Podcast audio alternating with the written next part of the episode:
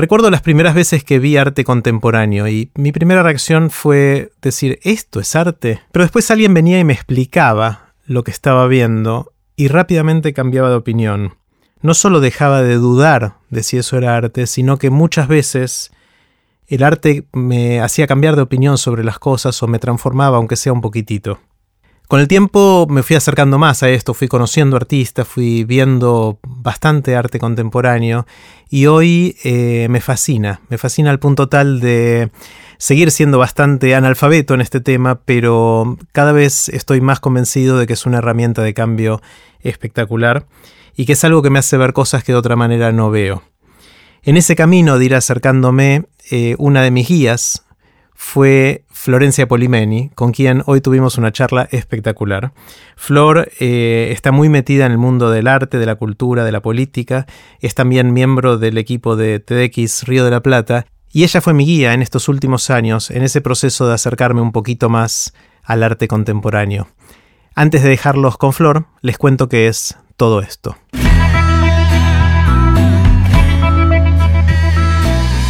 Esto es Aprender de Grandes el podcast donde comparto lo que aprendo mientras intento aprender durante toda la vida y lo que converso con gente que admiro. En esta primera parte de la conversación con Florencia Polimeni hablamos sobre qué es el arte contemporáneo. Puse los links relevantes en aprenderdegrandes.com barra flor. Los dejo con Florencia Polimeni. Hola Flor. Hola Jerry. ¿Cómo va?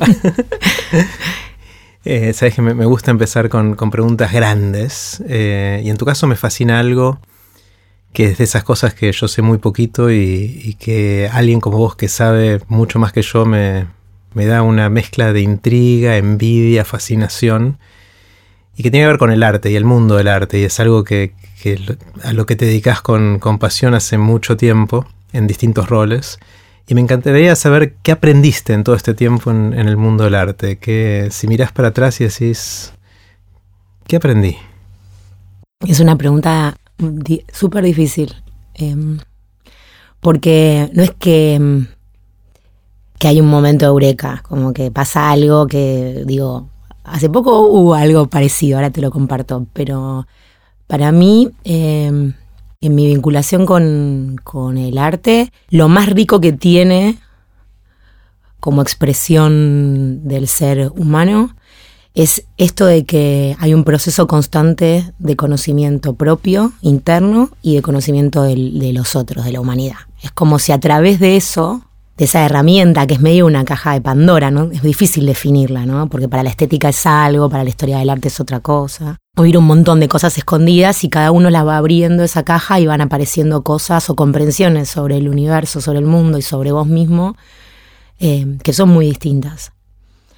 Hace poco leyendo una, una poeta que se llama Dorotea Lasky, que te traje el libro para compartirlo, de acá. Em, ella decía algo en, en, una serie de ensayos que se llaman La poesía no es un proyecto, que a mí me, dio una comprensión muy grande, porque muchos, a los que nos gusta el arte contemporáneo, yo siempre me, me preguntaba qué pasaba con esa, esa disyuntiva interna que uno tenía cuando se ponía frente a una obra que tenía que ver con la percepción, con las sensaciones que una obra te genera, y cómo entra después a intervenir la cabeza, ¿no? O sea, el concepto, que está algo tan importante en el arte contemporáneo. Y ella estaba desde la poesía, ya no desde las artes visuales o las artes performáticas, desde la poesía ya está un poco peleada con, o disputa un poco con este concepto de proyecto, ¿no? de poder planear aquello que tiene que ver con lo artístico. Y yo creo que en la poesía está buenísimo que eso sea así, porque la poesía es, si se quiere, la más primitiva, básica y maravillosa de las artes, pero en las artes plásticas pasan otras cosas. Y ella dice algo que a mí me dio, me hizo entender, estoy todavía procesándolo, pero que me sorprendió mucho y me abrió un universo nuevo. Ella dice que el arte es, dice la poesía, pero yo lo voy a pasar al arte, el arte es ese eh, lugar de incertidumbre en el que se juntan, se comprenden o se encuentran el mundo exterior con el mundo interno. Y me me, me, pareció un poco eh, un descubrimiento, un hallazgo para mí, ¿no? Ese lugar de equilibrio, donde la obra no puede hablar solo de lo universal, sino que además tiene que hablar de algo de lo singular, de lo personal, de la historia o del proceso interno del, del artista. Incluso también le puede pasar eso al espectador. Esa comprensión se da en el, en el rango de lo universal, de las grandes preguntas, y también se da en el rango de la propia historia. A ver, espera, quiero, quiero empezar a digerirlo eh, también. Es esa incertidumbre que sea entre lo universal y lo personal, de alguna manera. Sí. No, sé si usé las mismas palabras que vos. Sí, yo las, las cambié un poco las de Dorotea. Es algo así, es como ese espacio, es un espacio, un espacio inacible, ¿no? Que está entre, entre tu propia historia, entre tu propio sentir, porque no es necesariamente un suceso que sucedió en tu historia, sino entre tu propio sentir, entre tu vida interior y aquello que sucede afuera. Y afuera suceden muchas cosas suceden. A un artista puede estar mirando la exclusión, puede estar mirando el dolor de otros, puede estar mirando, este, puede estar haciéndose una gran pregunta, puede estar hablando del amor, puede estar hablando del azar. Pero hay un lugar en el que esa gran pregunta o ese gran tema que el artista aborda se encuentra de alguna manera, o para Dorotea debería encontrarse, con, e, con que puede ser muy sutil, porque siempre detrás de la obra tiene que haber un enigma. Si fuera llano, no sería arte, ¿no? Ya no en el sentido de obvio o... Sí, fácil, eh, o sea, ya no en el sentido de que no hay... Mm, em, a ver, ¿cómo, cómo cuando hablo, cuando hablo de, no hay enigma, que la lectura es única, unívoca, que, hay, que es verdad, que es una verdad absoluta. Eso no tiene O sea, algo que todo arte tiene es eso, de que no tiene una mirada única. Para mí sí, sí. Está bueno, lo dijiste un poco al pasar, pero para mí eso es. O sea, yo que lo, lo, miro desde lejos y trato de. Bueno, esto es arte, no es arte, que, que por ahí es una pregunta irrelevante en muchos casos, pero. Eh, pero está bueno. Una, una de las cosas que, según tu mirada, tiene que tener el arte es que no no debería tener una mirada única, que se preste a distintas miradas. Sí, plantea esta cosa de la verdad subjetiva, que me parece interesante. Ahora se habla mucho de la posverdad, ¿viste? Como si fuera un gran descubrimiento. y en la realidad me parece subjetiva. que ese es un, ese es un, una perla, un hallazgo, una piedra preciosa que te trae el arte cuando la tenés en tu vida. El, conocimiento o la certeza, valga el oxímoron, de que las verdades son subjetivas. Y el artista lo que te muestra es eso. Porque es vos su verdad. Sí, y, es más, te la muestra sin siquiera la pretensión de que vos la interpretes como su verdad, sino que hagas que en, tu lectura o en el sentir que te atraviesa cuando ves esa obra, vos construyas la tuya. Bueno, y esto que, decís de lo, que leíste sobre la poesía y que vos lo llevas al arte eh, como un momento, uno de los pocos momentos eureka, eh, está, está, buenísimo y me va a costar digerirlo y quizás en el resto de la conversación vuelva de alguna manera. Eh, es como, como un insight, como una eureka que, estás teniendo ahora respecto a esto. Pero eso sería sobre qué es el arte. Es casi una, forma de la, otra pregunta que me interesa, que es complementaria a esta, es, ¿qué aprendiste vos en este trayecto? O sea, mirando arte, conversando con artistas, acercándote cada vez más a este mundo y metiéndote eh, en las entrañas de este mundo. Eh, ¿qué, sentís, cómo creciste vos? O sea, ¿qué, te, te, llevó a, desarrollar dentro tuyo estar inmersa en ese mundo? Estamos haciendo lo mismo que decíamos antes, de lo universal a lo particular. Em, muchas cosas, porque em, para mí el arte es una excusa para aprender. Eh, yo me, pongo frente a una obra y eso y la obra me dispara curiosidades y a partir de ahí empiezan investigaciones o búsquedas, ¿no? Hace poco vi una obra em, que sonaba de fondo un, madrigal. Era como una especie de humo que atravesaba un determinado espacio y de fondo sonaba un madrigal. Y aparte había como un juego de luces que se daba con un agua que había en un rincón. Y el madrigal me encantó. Y me acerqué a ver la, mm, la, eh, eh, la cartela, como se diría, y decía que era un madrigal y un tal Gesualdo que yo no conocía. Y lo googleé, me puse a escuchar, a mí me gusta mucho la música medieval. Y mm, descubrí que era un personaje increíble. Em, con el que a través de él aprendí de música, aprendí de historia, aprendí de un montón de cosas de ese personaje. ¿no? Y no solamente aprendí, sino que sentí, me expuse a nuevas sensaciones, porque escuchar la música de Gesualdo, que es una música en la que nunca se cierran las cosas, siempre queda como, como todo como si fuera una especie de limbo de armonías. Tenés como, te atraviesa una inquietud en el cuerpo, ¿viste? Estás escuchándola y decís, ay, bueno, ¿cuándo remata la frase, viste? Y al mismo tiempo es como toda la música medieval, tiene esta cosa linda medio de estar como en, eh, como, en una sintonía de meditativa, ¿viste? Pero este tipo hace una cosa muy rara, que al mismo tiempo es hiper contemporánea. Hmm. El chabón estaba loco, era un príncipe medieval loco, loco, que asesinó a su mujer y a su amante, tipo una historia increíble tiene. Em, y yo nunca había sabido de él hasta que me expuse a esa obra y de repente Te apareció. llamó la atención y hiciste doble clic en eso. Absolutamente. Y eso me pasa todo el tiempo. Me pasa también con grandes preguntas, que de repente me pongo a ver algo que en el que un artista repite un determinado procedimiento y lo filma y eso me conecta con, me hace pensar un poco en lo que para mí es el azar o, o lo aleatorio, qué sé yo, mil cosas. Me lleva con un montón de lugares. Y en lo político también me pasa, porque los artistas miran la realidad desde una perspectiva muy singular y también me trae, me arroja miradas nuevas sobre, la, sobre quizás prejuicios o lugares de la mirada que yo tenía seteados por el lugar del que vengo y que de repente me encuentro con eso y digo, wow. Cuando decís en lo político, ¿en qué sentido? Que a mí me gusta mucho, como me gusta el arte conceptual y me gusta, y soy una persona muy vinculada a la política, a lo político, cuando veo a un artista que, viste que en el arte se usa mucho la palabra interpelar, y siempre la uso. Sí yo te cargo a veces cuando lo usas excesivamente. Cuando, cuando un artista dialoga con eso, para no usar la misma palabra, o cuestiona o abre una pregunta en relación a un problema, por ejemplo, la migración, las mm. migraciones. O por ejemplo, Francis Salís cuando habla eh, sobre el conflicto, el bloqueo entre Cuba y Estados Unidos. Él fue el que hizo los puentes, este que el que venía de Miami, de La Habana. El de los barquitos en las, en las ojotas, que es otra obra de él. Bueno, el tema de los límites lo, desespera. Y él tiene un abordaje sobre esa temática y una mirada sobre eso en el que están muy inmersas las historias de cada pueblo, que va más allá del prejuicio. Y yo la verdad que mi perspectiva sobre muchos fenómenos cuando veo la obra de Alice cambia, porque me hace mirar desde otro lugar. Está bueno, está bueno el, el arte como forma de replantearnos qué pensamos o nuestra postura frente a los temas de la vida y ese tipo de cosas, ¿no? En general yo recuerdo de chico, para mí el arte era un tema estético. O sea, mi, acercamiento al arte fue esto me parece lindo o feo. O sea, lo estoy poniendo en términos burdos, llanos y totalmente ingenuos y hipersimplificados.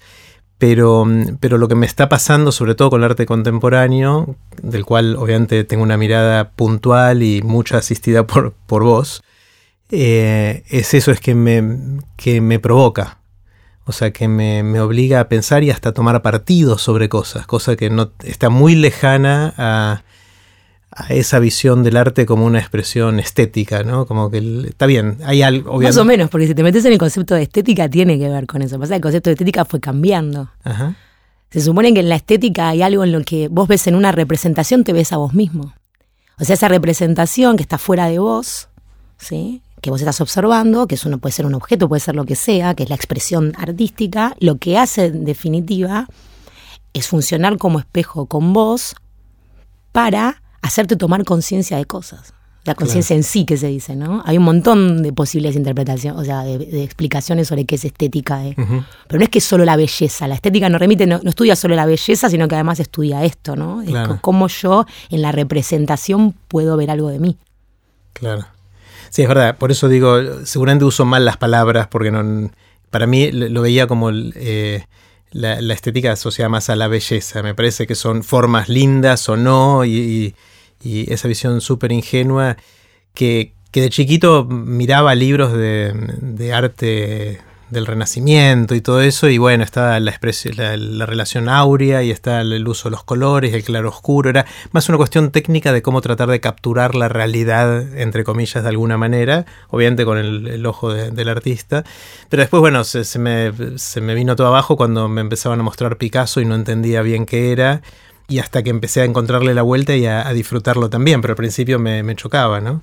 Eh, y ahora veo el arte contemporáneo y tengo esta sensación de que es un mundo, pero que yo solo me es inasible, me, es em, inalcanzable, me es, eh, necesito que vos u otras personas me lo muestren y me, hagan, me ayuden a pensar. Me siento como discapacitado para poder apreciar el arte con todas sus matices, sutilezas, profundidades, interpretaciones. Puedo ver algo y puedo tomar esa primera reacción de me produjo algo, no me produjo algo, pero me quedo con la sensación después de escucharte hablar de esa misma obra que no estaba ni siquiera viendo la puntita del iceberg. ¿Se entiende lo que digo? O sea, sí, el- se entiende. eh, el, a mí, me- creo que igual conociéndote y sabiendo cómo, sos y este, cómo tu vocación por comprender las cosas, digamos, creo que a veces lo que nos pasa, porque también me pasa a mí, y me sigue pasando, no es que me pasaba antes, me pasa, es que a veces la cabeza nos juega una mala pasada. ¿no? Hmm. A ver, ¿cómo- Nosotros es? estamos tan acostumbrados a que nuestra relación con, con lo otro, con, lo, con el afuera, esté mediatizado por la comprensión intelectual, que nos olvidamos que el fenómeno mm, de la experiencia no tiene que ver solo con procesar intelectualmente algo que se nos expone a nosotros.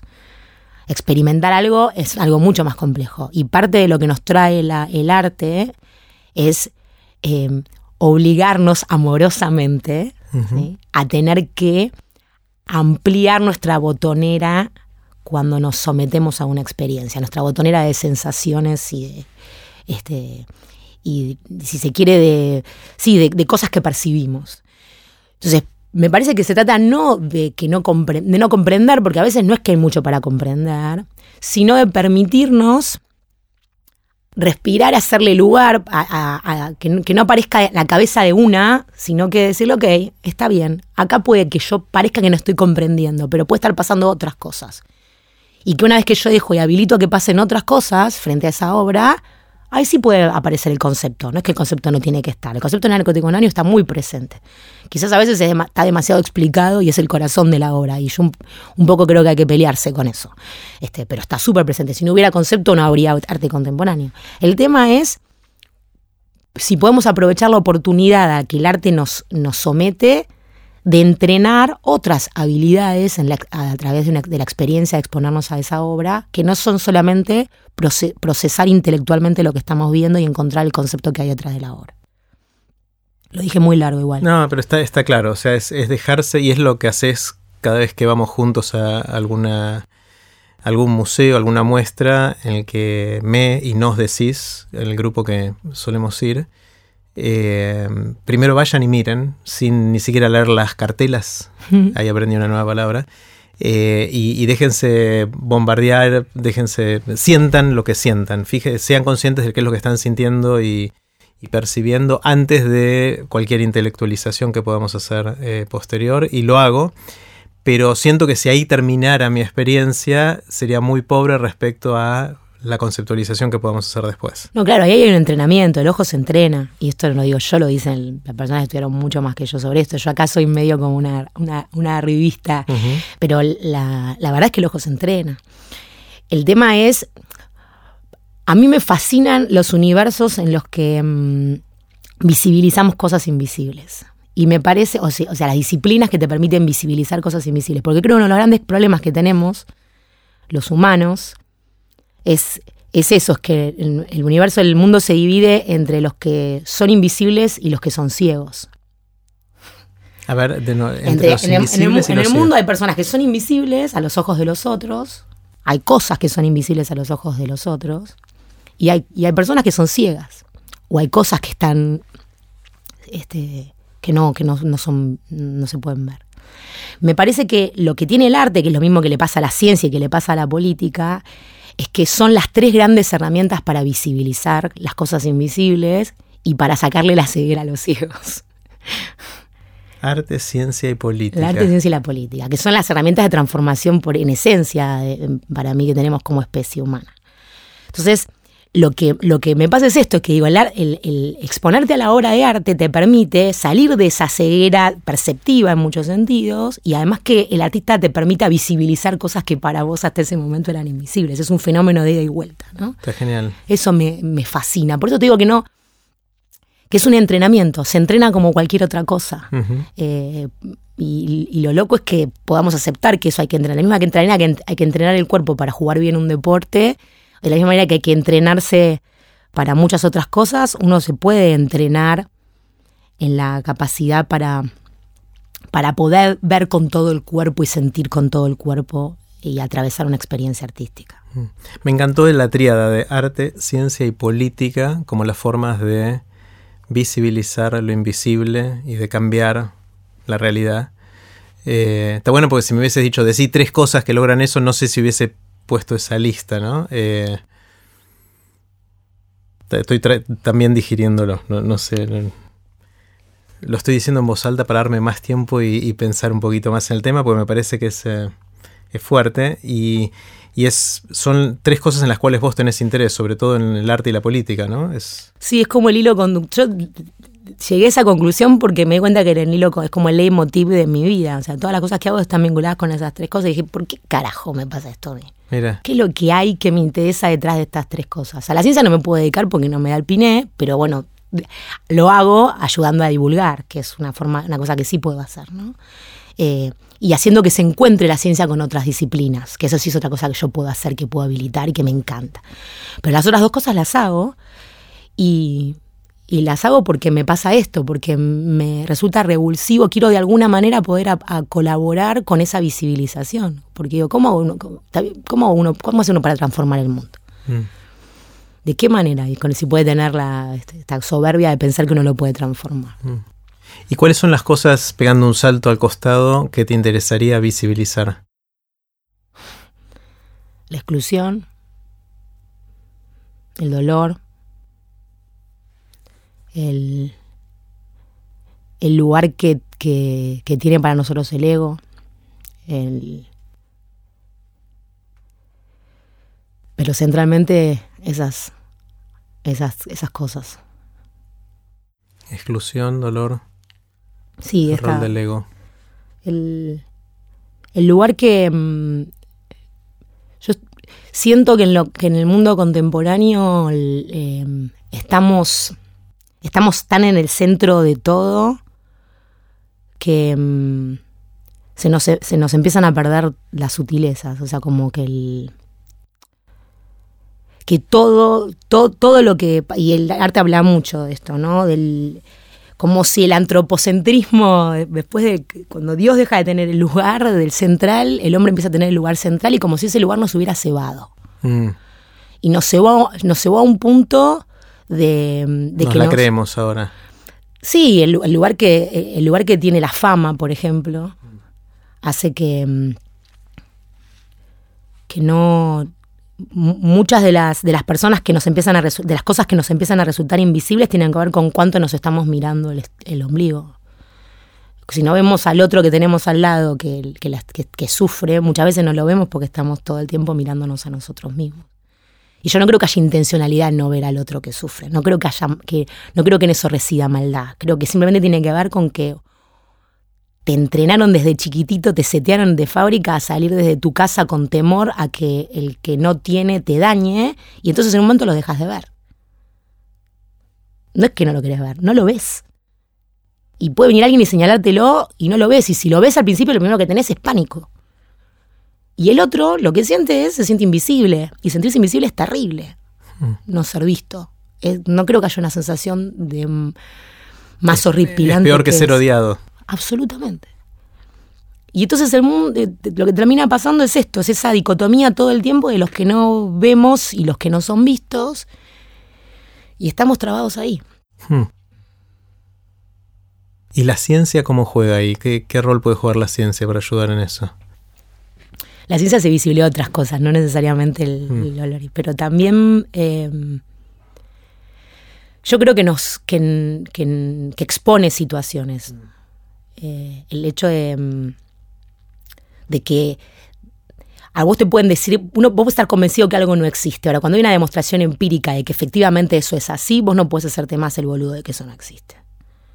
Y me parece que la ciencia es nuestra herramienta para eso, sin que es la única que tenemos, por lo menos la que mejor funciona. Este, prefiero eso a que venga alguien y me diga esto es lo es, es esto lo que tenés que creer y es esto lo que existe. O sea, cuida a este porque tenés que cuidarlo porque si no, no te vas a ir al cielo. Justo ahora estamos en un momento en el que hay ciertos lugares donde eso se está poniendo en cuestionamiento. O sea, la ciencia muestra de manera inequívoca que hay calentamiento global producido por los seres humanos y viene un presidente de un país del norte que dice que no es así eh, y que echa por tierra el esfuerzo que muchos, todo el mundo viene haciendo y de un día para otro Trump dice, no, ¿sabes qué? No, no voy a hacer eso. el ciego, el rey de los ciegos. Es, increíble, ¿no? Sí, y da mucha impotencia eso. A impotencia, bronca. Sí, sí, sí, sí. Pero por otro, pero, pero por otro lado es solo en esa, probablemente pienso, no sé, capaz, eh, es solo una, solo una caricatura de un ciego de esas características puede mostrarle a los que hasta ahora no le venían prestando atención a esto que algo está pasando. Este, porque cuando tenés un necio al lado que pregona una cosa que es tan falsa como si fuera una verdad, vos decís, pará, si este está diciendo esto que digo yo, es que en algo le estoy pifiando, ¿no? Como si funcionara como una especie de espejo, como hablábamos. es una visión optimista de lo que está pasando, que por ahí esto sirve para salir fortalecido de, lo que va a pasar. Sí, yo soy bastante optimista. Em, pero creo que son esas tres las herramientas que tenemos como humanidad, claramente, para y que, y que tenemos que concentrarnos en esas porque esas son las que nos van a permitir pasar a otra etapa. Sí. El, yo me puedo poner en la mente de un científico porque lo, fui o lo soy de formación, digamos, y, durante muchos años me dediqué a hacer investigación, entonces me imagino o, tengo una conceptualización yo en, mi propia mente de cómo funciona la mente del científico, de, mirar el mundo, buscar cómo tratar de entender cómo funcionan las cosas. Ahora la del artista es un poquito más lejana o más esquiva, en el sentido de tratar de ponerme en los pies de, un artista contemporáneo y, ver cómo piensa, cómo siente, cómo actúa. Eh, me, cuesta más imaginármelo. ¿Me puedes ayudar a, entender la mente de un artista? ¿Cómo, es un. cómo piensa me, Me, tiraste un trabajito complicadísimo. Yo no, yo no me, no me considero a mí misma artista y que, que es la primera, el primer paso para lo contemporáneo para hacerlo, así que no sé si voy a poder. Em, decirte eh, siendo fiel a lo que efectivamente es, cómo, cómo funciona un artista. Y creo además que hay millones de, de tipos de artistas, tanta cantidad como humanos que somos. Lo que sí creo que hay, hay algunos factores que tienen en común, o por lo menos esa es la sensación que a mí me da con lo que los conozco de más cerca o de más lejos. La primera cosa para mí es esto de que lo que hago no tiene utilidad así piensan los artistas. No tiene que tener, no tiene que ser útil. El artista no es un diseñador. El artista hace lo que hace. Lo puede hacer por muchas razones. Lo puede hacer porque quiere ganar dinero, lo puede hacer porque no puede vivir de otra manera, que es una mirada más romántica del artista. Este, lo puede hacer porque siente que es, este, su vocación, más allá de y es muy arriesgado. Ahora ya no tanto, es como los rockeros, viste que en un momento ser rockero era re punk y estar out de todo, y hoy ser artista contemporáneo es medio cool y estás bastante adentro del sistema. Em, quizás el, poeta menos, el poeta es más ese viejo paradigma. Em, pero para mí hay un montón de razones por las que una persona elige el arte y hay un montón de perfiles de artistas. Em, el, artista habla, te habla mucho de él a través de, su obra. Hay algunos que se quieren esconder detrás de la obra, que le tienen un poco de miedo a esta cosa este, autobiográfica de la obra. Como que tratan de que esté muy encriptado en su obra eso, este, porque les parece em, no les parece digno mostrarse en la obra, ¿no? Y hay otros que no, que simplemente su obra es absolutamente autorreferencial y autobiográfica. no sé si te podría decir que hay un patrón este, que define la forma de ser de un artista. Sí creo que eh, y ni siquiera eh, la dedicación exclusiva al arte, porque hay muchos artistas que están en proceso de serlo y trabajan de otras cosas. Yo, o no, hay artistas que son artistas toda la vida en su vida privada y que recién, eso pasa mucho con las artistas mujeres, por ejemplo, ¿no? y que recién saltan a la vida pública cuando ya son grandes o porque alguien los descubre o porque les toca, ¿no? Qué sé yo, Louis Bourgeois, por ejemplo. Una gran artista, una escultora. Eh, ella, la mayoría, la mayor parte de su vida no vivió como artista. Eh, entonces, no, no sé si hay un, si hay un parámetro común. Yo conozco muy poquitos artistas de cerca, eh, pero conozco algunos bastante íntimamente y en los últimos años conocí a algunos. Y lo que siento es que están siempre en un proceso de búsqueda. O sea, están en un, proceso en el cual se agarran de ciertos conceptos, temáticas o cosas y la empiezan a atacar de distintos lados y a experimentar y a probar distintas... Es como siempre están buscando algo. Juegan mucho. Es muy, es muy lúdico. Sí. Eh, y de repente se cruzan con otra cosa y la traen y la acercan a esta o no, o se van corriendo para ahí. O sea, hay, mucho de, un proceso, si quieres, un poco de búsqueda, otro poco reactivo a cosas que le van pasando. Como que van reaccionando a esos estímulos que se le presentan, pueden ser estímulos externos o cosas que le pasen por adentro. Em, siempre con el hacer muy presente. Siempre sí. Sí, siempre sí. la praxis es- está atrás, o sea, no puede no. Y si es el no hacer, eso en sí mismo es una declaración de principios, pero es una rareza, ¿no? Claro. O sea, que, que puede ser efímero lo que haces, pero es. O sea, piensan haciendo. haciendo, de alguna manera, Sí. no, no son intelectuales en el sentido del, del estudio de los conceptos y hasta que no esté acabado no hago mi obra. No, hay praxis. Tiene que haber praxis de algún Piensan con las manos, Sí, digamos, piensan sí. haciendo, por ahí no es con las manos. Sí, que hablan con las manos, pero tiene que haber un hacer, tiene que haber un producto, algo que, eh, aunque no sea mm, este, palpable, algo que, que emerja de ese proceso, eh, como que vos describiste mucho mejor que yo, de, de- de- que puede ser un proyecto que no le gustaría a Dorotea, la que hablábamos antes, o puede ser simplemente un proceso interno de búsqueda de algo, una investigación, un, un algo, una... Cuando, cuando Dorotea dice, ¿cuál es el apellido? Lasky. Cuando Dorotea Lasky eh, dice un proceso, se refiere a que vos A tenés perdón, un proyecto, se refiere a que tenés un, un concepto al cual querés llegar y tenés claro un recorrido que querés ir haciendo versus más un una cosa más de descubrimiento. Una intención, algo lineal. Una un intención. una programa, pro- algo que se programa y que lo podés definir en una frase antes de hacerlo. Yo quiero visibilizar la exclusión, por ejemplo. Eso podría ser un... un No, es, es más concreto. Yo voy a. eh, mm, eh, a ver cómo sería. Ella, lo- ella da un ejemplo de un amigo. Dice: Yo voy a hacer. Voy a ir a un museo todos los días y voy a hacer un poema sobre cada obra. Y esa va a ser mi obra. Dice ella. Y ese es un proyecto, un proyecto de libro de poemas. ¿Entendés? Voy a hacer un poema sobre cada obra. Y vos lo contás y dices, wow, qué proyectazo, está buenísimo. Ahora, lo que ellos dicen es en realidad, eh, lo importante es, a, a mí no me interesa tu intención. Después, si la intención la podemos encontrar y, re- y- y- y retomamos el hilo y vemos de dónde salió, genial. A mí me interesa cuál es el, el- el- el producto de eso. Es como planificar una fiesta y que después no vaya nadie. Bueno, vos la contás la fiesta, va a, va a venir esto, va a pasar tal cosa. La fiesta es la fiesta en sí misma, lo que sucede en la fiesta. Mm.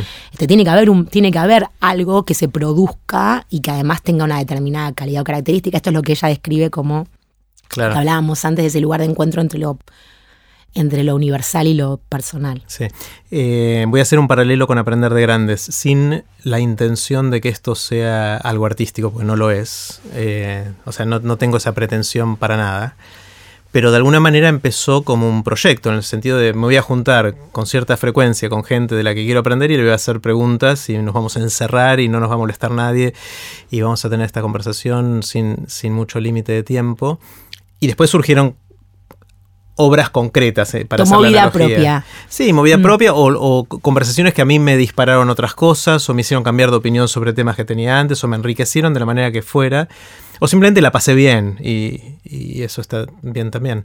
Eh, entonces en ese sentido hay- podría haber un paralelo ¿no? entre Re, el proyecto Claro y que sí.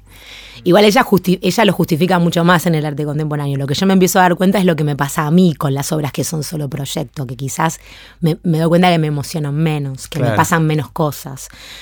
Como que, por eso te decía que para mí fue una eureka, porque hay como un lugar, hay un punto de equilibrio en, en ese lugar, ¿no? Entre el que no puede ser ni solo proyecto, ni solo una cosa aislada que no tiene ningún sentido ni ninguna intención. Tiene que haber, ni tampoco puede ser algo que interpele solo lo universal y que no hable nada de mí, ni que no haya ninguna referencia. Es un lugar de equilibrio.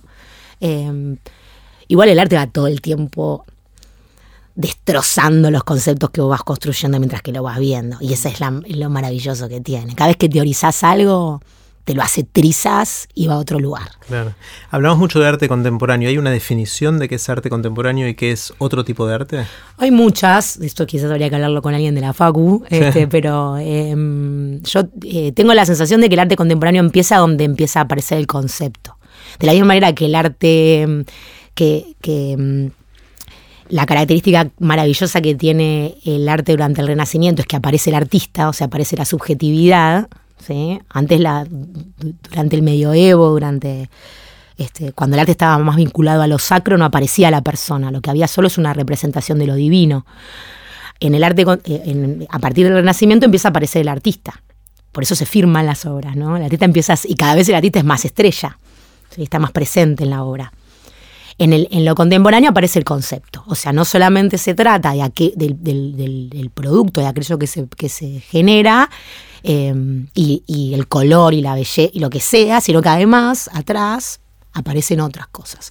O sea, yo puedo observar, pero cuando observo comienza el proceso mío de, acercarme a la obra. Después hay un montón de cosas que están ahí atrás que yo puedo conocer si investigo más o si me involucro más con la obra que aparecen a través del intelecto, que es esto que hablamos. Hay con artistas, pero yo creo que también el, arte, el arte contemporáneo se está moviendo de ese lugar. Por eso te decía, te hablaba de este equilibrio y de esa de, eso que me ha a mí hecho dejar pensando eh, Dorotea.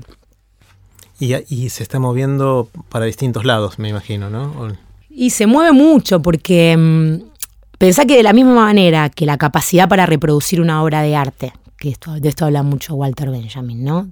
En el momento que aparece la fotografía o que aparece una impresora 3D o que aparece este, un montón de, lo industrial, por decirlo de alguna manera, la obra pasa a otro lugar, porque esa, e, e, esa dimensión este, mágica o, áurea que tenía una pieza única, que es lo que a vos te pasa cuando te paras adelante de la Gioconda, ya no puede residir solamente en eso el valor. Y entonces, de esto es lo que te empieza, e, esto es lo que empieza a pasar con el arte contemporáneo a principios del siglo pasado. Ahora me parece que estamos yendo a otro lugar.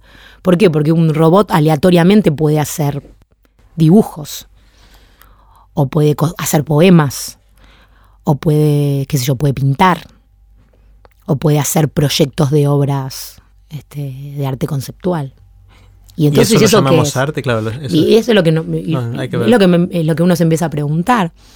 Este, lo bueno es que, como te decía antes, al ser, al, al estar abrazar constantemente las verdades subjetivas, no nos da, cuando, uno está vinculado al mundo del arte, no te da miedo esa, que, haya que, que, tirar todo abajo y volver a construir de nuevo un universo conceptual.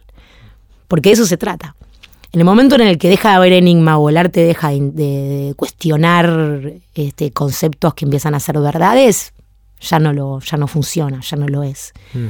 Y yo creo que como es una, una habilidad tan nuestra, tan humana, eh, tengo una confianza ciega en que siempre va a ser ese motor de la historia en el sentido transformador, de vanguardia, ¿no? De llevarnos a lugares distintos. dentro del mundo del arte hay varios actores, digamos, varios eh, perfiles de, personas o instituciones que juegan distintos roles. Está el artista, está... Eh, Esta fue la primera parte de la conversación que tuvimos con Florencia Polimeni. Puse los links relevantes en aprenderdegrandes.com barra floro. No se pierdan las próximas partes que estuvieron geniales.